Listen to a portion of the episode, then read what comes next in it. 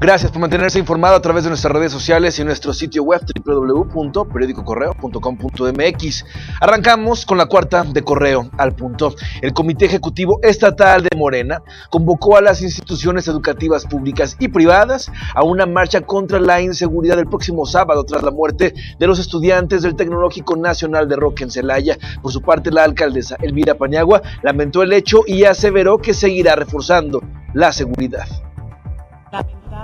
en todos los sentidos, como cualquier deceso de cualquier persona. Es que estamos trabajando, que seguiremos trabajando, obviamente que reforzaremos lo que tengamos que estar reforzando en materia de seguridad en Celaya, se tiene que hacer en nuestro estado y en todo México. En Salamanca, la alcaldesa Beatriz Hernández Cruz informó que el trámite de licencia para la aportación de armas de los elementos de la policía municipal va avanzando, por lo que con ello también se podrá contratar a más elementos que se unan a la corporación. Vamos por un buen camino, todo este tema depende de Sedena, de la Secretaría de la Defensa Nacional. Ellos son los que resuelvan la autorización. Y en cuanto yo me dé cuenta que ya llegó la autorización a la Secretaría de Seguridad del Estado, inmediatamente me pondré en contacto con el secretario para asimismo hacer la transferencia de las armas ya bajo la custodia de la Dirección de Seguridad Pública. El 20 de marzo, los 36 legisladores del Congreso local sostendrán una mesa de trabajo con el fiscal Carlos Amarripa, aunque todos participarán de manera equitativa, con tres minutos para hacer preguntas.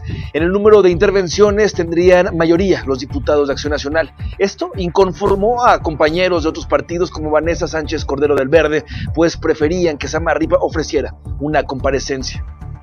Yo prefería que fuera una, una comparecencia pero bueno, al final se, estuve de acuerdo en esta mecánica porque de alguna manera es equitativo y eh, permite una participación ordenada. Se cuidó precisamente el que no, no fuera de, en, el, en el orden en el que fueron levantando la mano, porque pues así pasaba siempre que terminábamos casi hasta el final los diputados de oposición, pero ahora están ya eh, ordenadas las participaciones y se da una participación más equitativa. Seis de cada diez restaurantes afiliados a la Cámara Nacional de la Industria de Alimentos Condimentados en Guanajuato cerrarán el próximo 9 de marzo, esto debido al paro nacional Un Día Sin Nosotras. Al respecto, la presidenta de la Canirac, Helen Anaya San Román, respaldó el movimiento y exhortó a los afiliados a solidarizarse con sus empleadas. Quienes decidan sumarse a este paro nacional el próximo lunes 9 de marzo podrán hacerlo libremente y con nuestro apoyo por lo que invitamos a nuestros socios y a la sociedad en general a permitir que las mujeres se expresen libremente, se solidaricen con ellas y no generen descuento alguno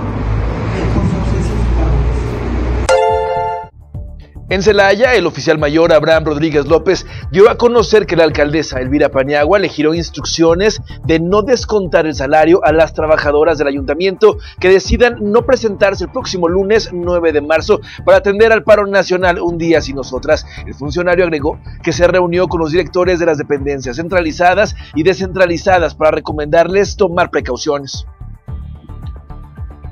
Hasta aquí la información por el momento. Le invito a que permanezca atento a nuestro sitio web www.periodicocorreo.com.mx y también a nuestras redes sociales para que se mantenga usted bien informado. Ya lo sabe, búscanos como Periódico Correo.